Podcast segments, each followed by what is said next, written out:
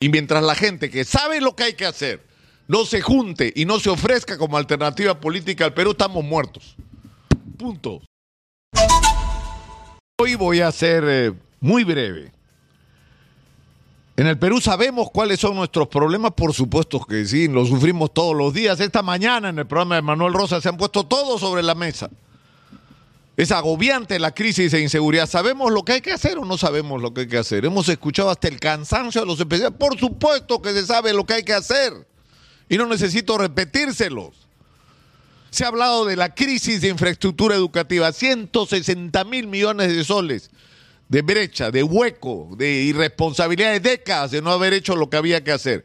¿Se sabe lo que hay que hacer? Hacer los megacolegios, hacer módulos. Por supuesto que se sabe lo que hay que hacer. La pregunta es por qué no se hace. Tremenda crisis de infraestructura de vivienda. Gente viviendo en zonas vulnerables, amenazadas por los terremotos, ahora por las lluvias.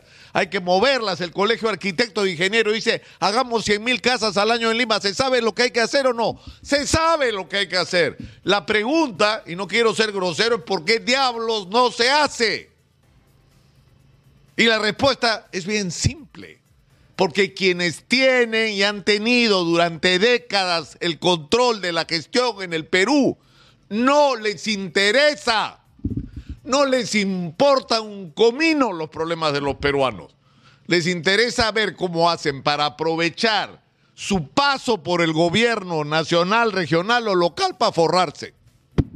Y encima, ni siquiera roban y hacen obra, porque hacen las cosas mal. Miles de obras tiradas sobrevaloradas, mal hechas y corrupción, por supuesto, atravesada en todos los niveles de la vida nacional.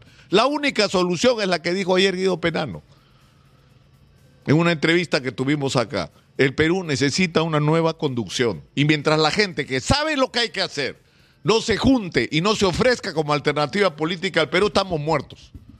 Punto. Soy Nicolás Lucar. Esto es Hablemos Claro. Estamos en Exitosa, la voz que integra al Perú. 95.5 en la FM en Lima. Estamos en el canal 34 de Movistar.